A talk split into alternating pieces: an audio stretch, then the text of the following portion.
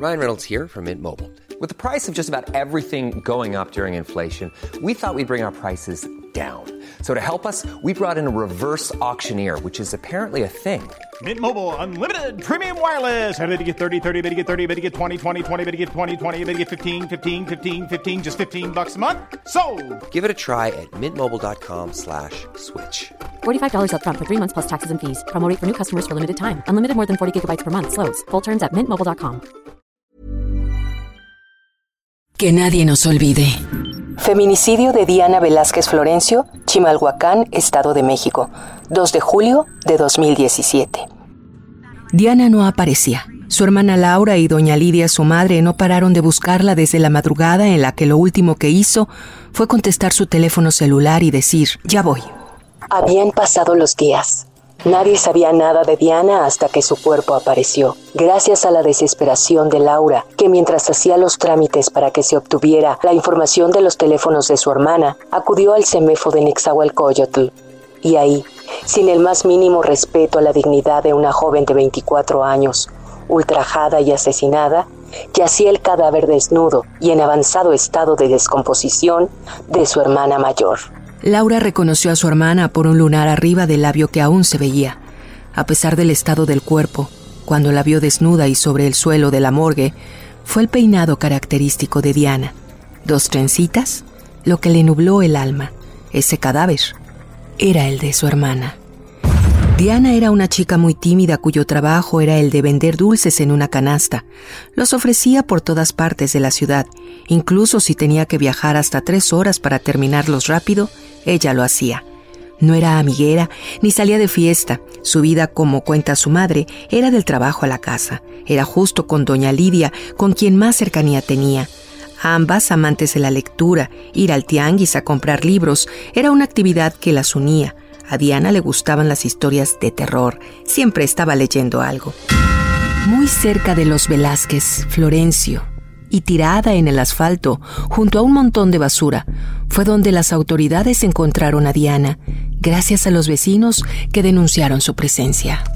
El lugar fue acordonado con un lazo que los vecinos le facilitaron a la policía y el levantamiento del cuerpo corrió a cargo de la funeraria del Prado, que se halla a un lado de la Fiscalía de Chimalhuacán, sin el más mínimo entendimiento de lo que estaban haciendo, pues desde ese momento se dio por entendido que el de Diana era el cuerpo de un hombre. Con ese procedimiento se borraron elementos y clave en la investigación y quienes estuvieron a cargo no entendieron que el de Diana era un caso de feminicidio.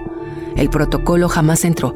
La familia preguntaba y buscaba, pero mientras el cuerpo se descomponía en el CEMEFO, las autoridades afirmaban que en la colonia Guadalupe se había encontrado a un hombre. Pero era Diana. Las autoridades son incapaces de dar una línea de investigación a casi tres años del feminicidio de la joven de 24 años. Por las pruebas que se le practicaron, se sabe que fue violada y estrangulada. A pesar de tener el ADN del violador, no se ha dado con él. Laura prometió a su hermana no descansar hasta darle justicia.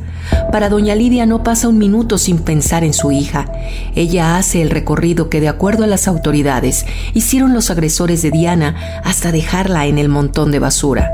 Donde hallaron su cuerpo hay un memorial con su nombre y el de otras víctimas del delito que azota a ese municipio mexiquense sin que nadie haga nada. Ahí crece una rosa, la flor favorita de Diana. No puedo quedar callada, ni puedo quedar en paz, porque alguien tiene que hacer justicia a mi hija.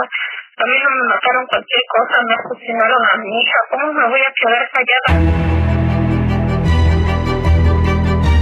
Que nadie nos olvide. El de Diana Velázquez Florencio fue un feminicidio. Esta historia cuenta con la autorización de las víctimas indirectas. Conoce más casos de feminicidios a través de las plataformas de streaming por el Heraldo de México.